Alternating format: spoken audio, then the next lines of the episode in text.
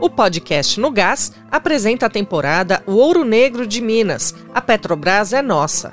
São quatro episódios que narram a trajetória da estatal, história dos trabalhadores e trabalhadoras da maior refinaria do estado, além de alertar para os interesses que estão por trás da venda da Regap, refinaria que beneficia a economia e o povo de Minas Gerais e o Brasil.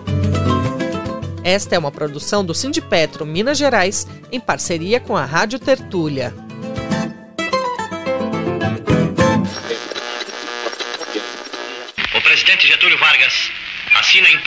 Mensagem ao Congresso Nacional relativa à industrialização do petróleo brasileiro com capitais do país.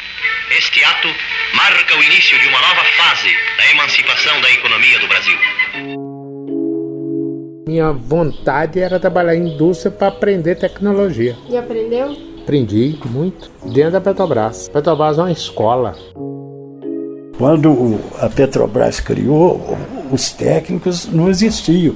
A Petrobras formou aqui os técnicos, né?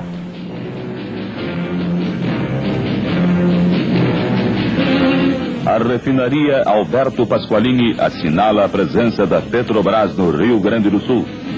Hoje, mais uma significativa página é escrita na história do petróleo brasileiro. Maia e Leopoldino são petroleiros aposentados de diferentes gerações. Luiz Fernando Maia é de 1963 e Leopoldino Ferreira de 84. Ambos trabalharam na refinaria Gabriel Passos em Betim, Minas Gerais. À frente do Sindicato dos Petroleiros do Estado, eles me contam que já divergiram politicamente diversas vezes durante as lutas sindicais.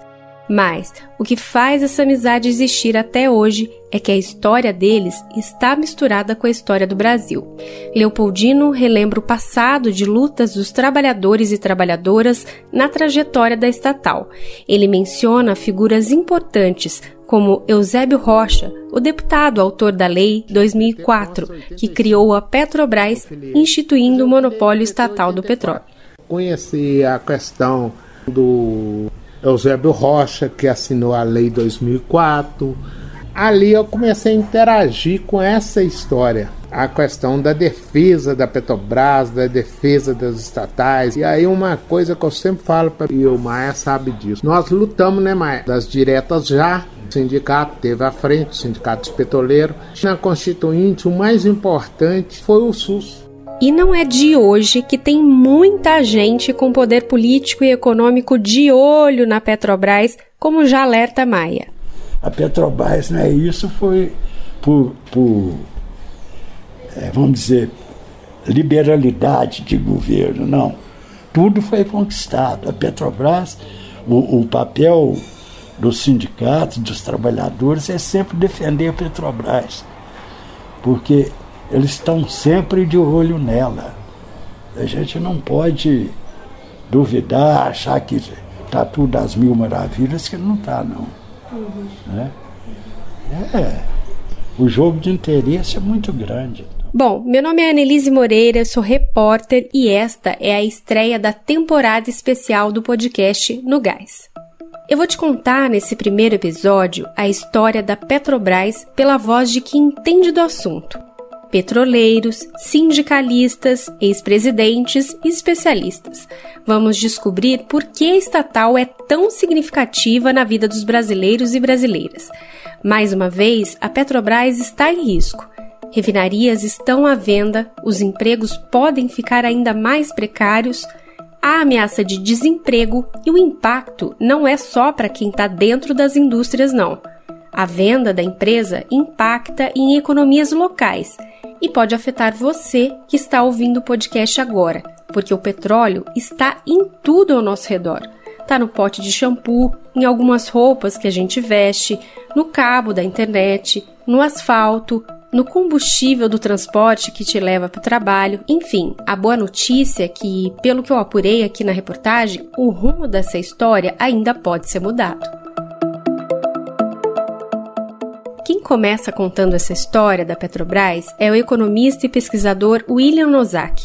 Ele é do Instituto de Estudos Estratégicos de Petróleo, Gás e Biocombustíveis, criado pela Federação Única dos Petroleiros, a FUP, para produzir pesquisas e dar assessoria sobre o setor.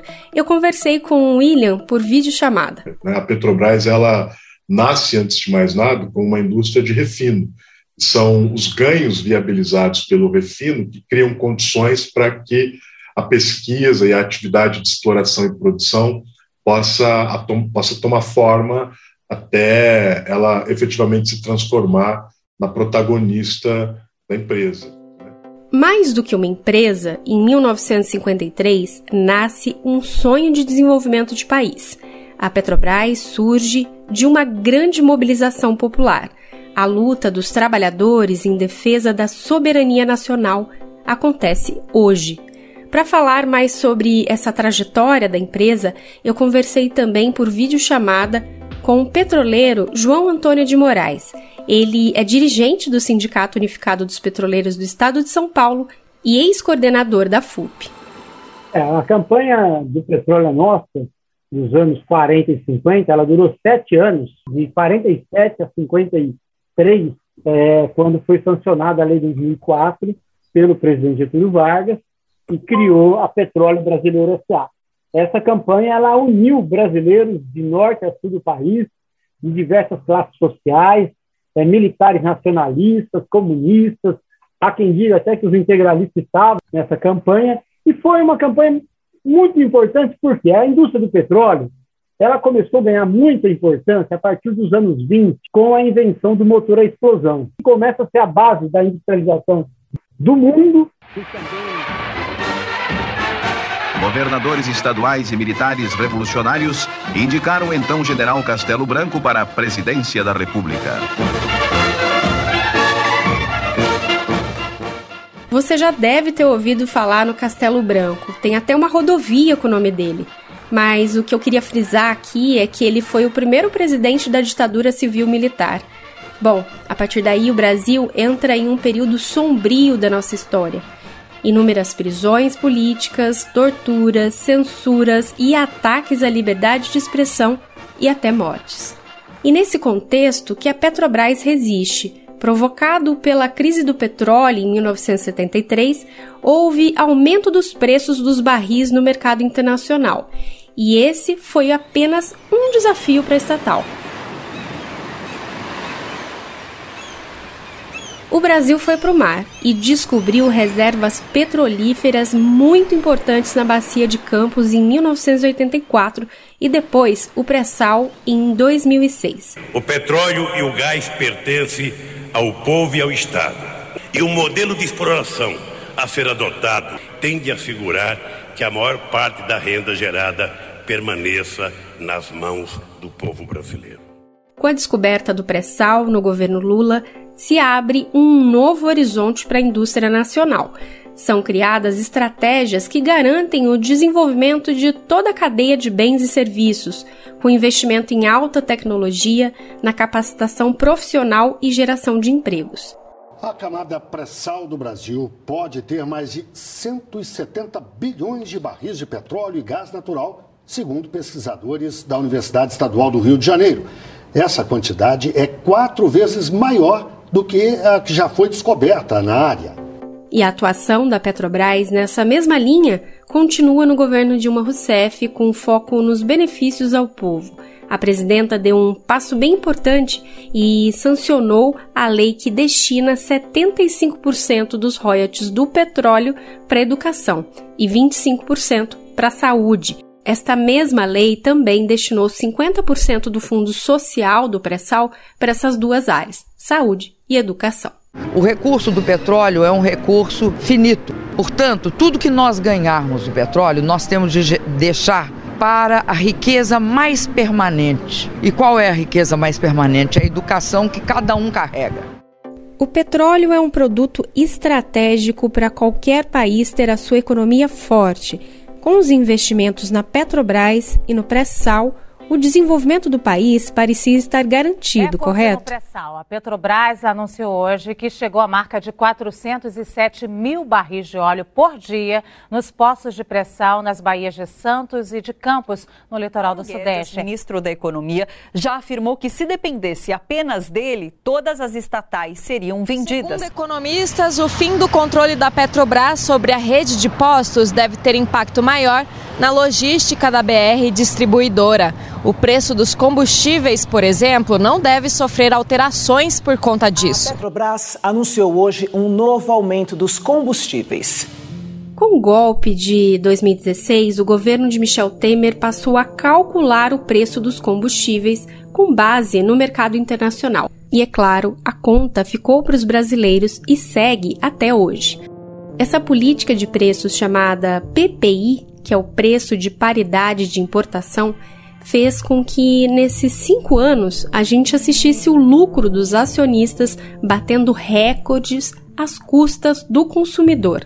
Veja bem, foram 30 bilhões de reais em 2018 e quase 45 bilhões de reais em 2019. É, pode acreditar. Antes do PPI, a história era outra. O governo Dilma optava por segurar os aumentos nos preços dos combustíveis.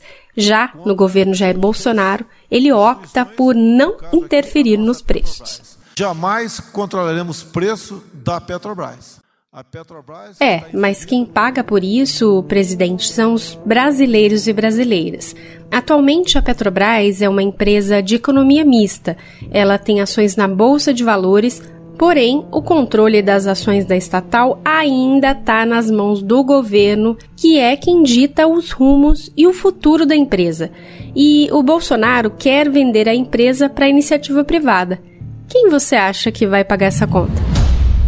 No segundo episódio, eu vou te contar a história do petróleo em Minas Gerais. Lá tem a refinaria Gabriel Passos, em Betim.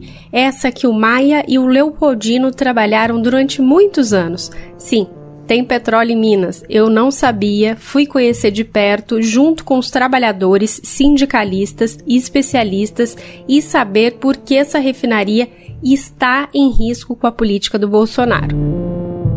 Neste episódio, você ouviu áudios do Repórter Esso, da TV Brasil, TV Cultura e TVT.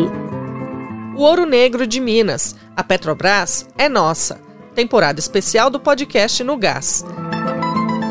Roteiro, produção e locução: Annelise Moreira.